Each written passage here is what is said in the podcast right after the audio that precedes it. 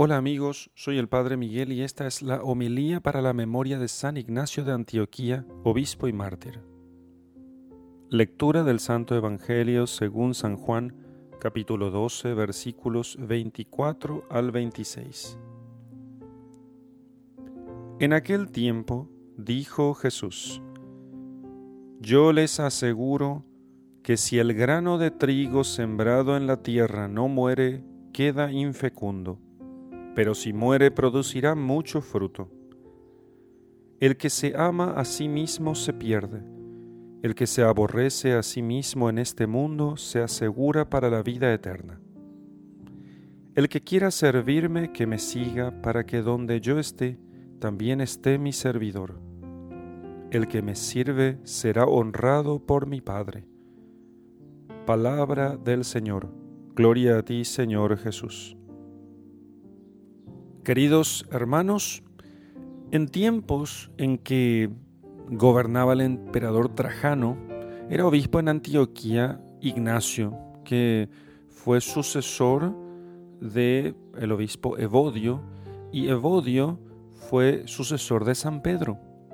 Así que tuvo Ignacio estrecha familiaridad con también con San Juan Evangelista y con San Policarpo, obispo de Esmirna, sucesor de Juan Evangelista, y que fue entonces así condiscípulo y compañero de Ignacio, eh, lo cual es un gran argumento de su admirable santidad porque estuvo tratando muy de cerca con grandes santos. Así en todo, oficio de vigilante pastor y habiendo oído en una maravillosa visión que tuvo él, una multitud de ángeles que cantaban a coros himnos y alabanzas a la Santísima Trinidad, ordenó San Ignacio en su iglesia de Antioquía que se cantase a coros. Desde allí entonces se canta en coros, porque él había escuchado eso, esos cantos corales en la corte celestial, lo cual eh, enseguida comenzaron a imitar eh, otras iglesias. Vino en esto entonces Antioquía el emperador Trajano y mandando llamar al santo obispo le dijo, ¿Eres tú aquel Ignacio que te haces llamar deífero y eres cabeza de los que hacen burla de los dioses de nuestra patria? Entonces San Ignacio respondió, yo soy Ignacio y me llamo deífero porque traigo esculpido en mi alma a Cristo que es mi Dios. Yo te prometo, le dijo Trajano, hacerte sacerdote del gran Júpiter si sacrificas a los dioses inmortales. Entonces contestó Ignacio a esto, diciendo, Soy sacerdote de Cristo, al cual ofrezco cada día sacrificio, y ahora deseo sacrificármele a mí mismo, muriendo por él, así como él murió por mí. Así que finalmente, después de largas razones, el emperador no logró eh, ya no tenía esperanzas de, lograr convencer a Ignacio eh, y ciertamente su pecho estaba armado de Dios, así que el emperador Trajano dio sentencia contra él que fuese llevado a Roma y allí, en el teatro, fuese echado vivo a los leones. Lloraban todos los fieles de Antioquía y habiendo el santo mártir encomendado al, al pastor eterno, aquella iglesia que él había gobernado por espacio de 40 años, él mismo, con gran alegría, se puso las cadenas y se entregó a los soldados que tenían que conducirlo a Roma. Al pasar por Esmirna, encontró a su querido amigo Policarpo, que era su condiscípulo, discípulo también el de San Juan, y se abrazaron el uno al otro llorando, y lloraba Policarpo porque Ignacio le había ganado de mano, le había, le había, se había adelantado e iba antes que él a gozar de Dios por la corona del martirio. Y no solo los fieles de Esmirna, más también las otras iglesias del Asia le enviaron a visitar con sus obispos y sus, sus presbíteros, sus sacerdotes.